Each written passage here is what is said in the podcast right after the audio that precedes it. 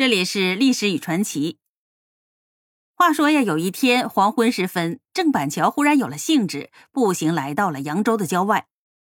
走着走着，忽见平原旷野间有茅屋在焉。哎，这以前呢也来过，怎么就没见这里有座这么有品位的茅屋啊？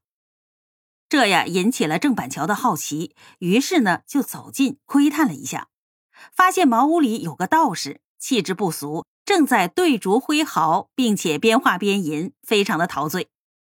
再看旁边有一个小火炉，上面正炖着肉，旁边还热着美酒，浓香扑鼻。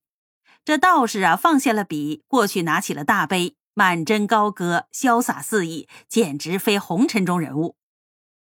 郑板桥不由得推开了柴门，走了进去。这个道人呢，也不搭理他，又继续的挥毫作画。走进画案一看。画的是菊花，寥寥树叶，挺秀不俗。再看这画上的题诗，虽然没有成律，但是意蕴深远，大有可观。彼此相视呢，也不搭话，泛泛若陌路。郑板桥呢，本也是一个很放达的人，这样呢，倒非常合他的脾胃。于是他也不客气，坐下喝酒吃肉，别有一番兴味。等他喝好了，见道人已酣睡。走到了画案之前，忽觉寄痒，于是就提起笔来，就着余下的纸墨画了一幅墨竹，又喝了一大杯酒，在画上呢提了一首绝句，这才施施然而去。第二天早晨，郑板桥一觉醒来，仍然觉得昨晚的奇遇妙不可言，于是就又信步来到了郊外，打算再跟那个道人痛饮。但是非常奇怪的是，昨天的茅屋已经红爪咬如，不翼而飞了。此处还是一片旷野，郑板桥非常的诧异，难道昨天晚上遇到神仙了吗？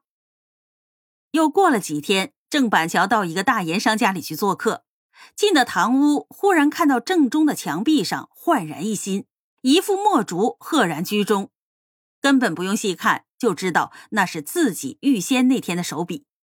郑板桥斜着眼睛看那个盐商，盐商啊正得意的一脸坏笑，盐商发现了。郑板桥在看自己，便转过脸来，两人相视大笑。